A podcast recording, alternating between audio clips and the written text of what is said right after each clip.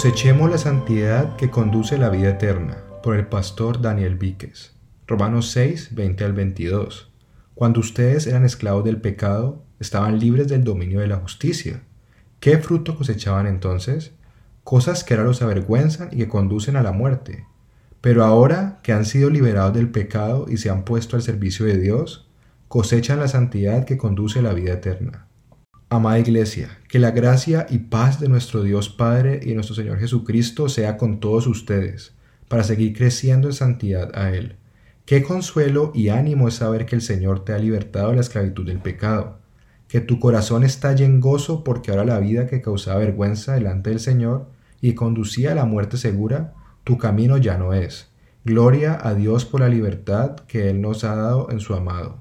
Anímate, amada Iglesia, porque aunque hay días u ocasiones en que el pecado puede hacerse presente en tu vida y hacerte dudar acerca de tu libertad, la esclavitud del pecado no es más tu realidad, porque ahora tu amo ya no es el tirano malvado que vergüenza y muerte deseaba para ti.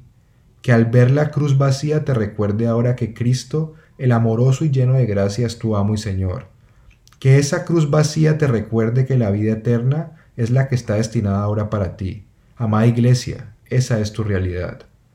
No desmayes, amada iglesia, y sigue confesando tus pecados, arrepintiéndote y esforzándote en la gracia del Señor para vivir piadosamente. Sigue sirviendo fielmente a tu Salvador como lo estás haciendo y sigue creciendo más en tu servicio a Él, puesto que eres libre del pecado y capacitada has sido para Él. Pero, amada iglesia, no olvides de dónde te han rescatado. No lo olvides, amada iglesia. No olvides porque es importante tener presente que esa vida trae vergüenza a su Salvador y en ningún momento siquiera pensar volver a ella debemos. No olvides que antes de disfrutar de la gracia redentora de nuestro Salvador, tu vida, por muy buena que fuera, camino seguro a la muerte tenía, y cualquier cosa que este mundo o el enemigo te pueda ofrecer, la misma dirección van a tener, que tus pies en ningún momento anden por ahí. Amada Iglesia, mi intención no es avergonzarte o llevarte al recuerdo de momentos dolorosos a causa del pecado. Lo que deseo con amor sincero es que ahora que has sido liberada del pecado, y estás entregada al servicio fiel de Dios, continúes cosechando en abundancia, como lo dice el apóstol Pablo, la santidad que conduce a la vida eterna.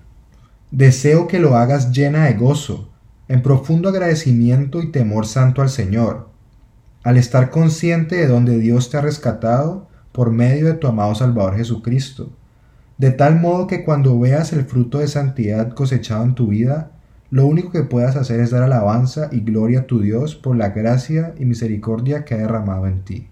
Que la verdad del Evangelio por el poder del Espíritu Santo sea aplicada en tu corazón para continuar viviendo en santidad con grande gozo y gratitud cada día.